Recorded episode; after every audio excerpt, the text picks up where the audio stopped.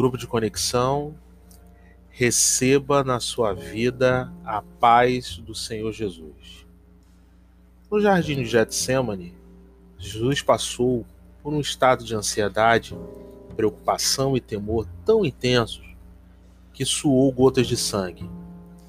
Esse estado de abatimento e quase destruição emocional não era o próprio Jesus.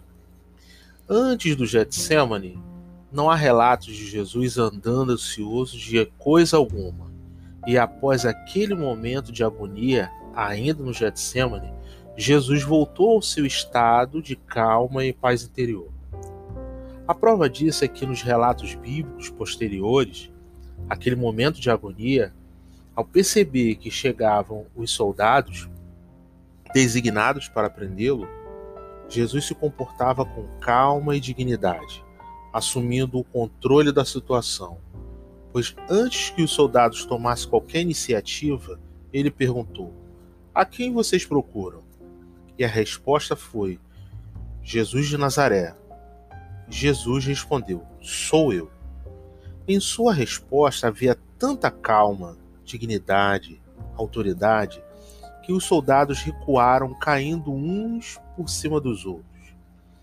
Essa era a oportunidade de um homem estressado e amedrontado fugir correndo, mas Jesus calmamente espera que eles se recomponham e se permite prender. Em todo o seu julgamento, Jesus esteve no controle, calmo, tranquilo. Por que tudo isso? Porque no Getsemane Jesus estava sofrendo o meu e o seu estresse. Ele estava nos redimindo com seu sangue precioso de toda ansiedade e preocupação.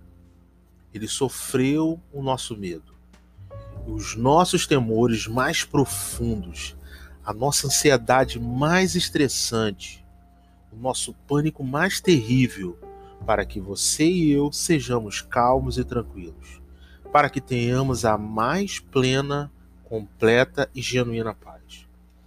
Algumas poucas horas antes do Getsemane, na última ceia, ele disse: Eu lhes deixo um presente, a minha paz plena. Essa paz que eu lhes dou é um presente que o mundo não pode dar. Portanto, não se aflijam e nem tenham medo.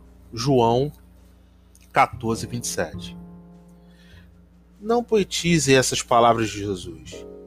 Entenda que isso não é uma metáfora ou um simbolismo. Isso é a promessa para a vida de todo aquele que crê.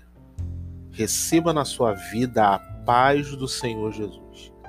Essa paz é parte das promessas que ele quer ver cumprida na sua vida.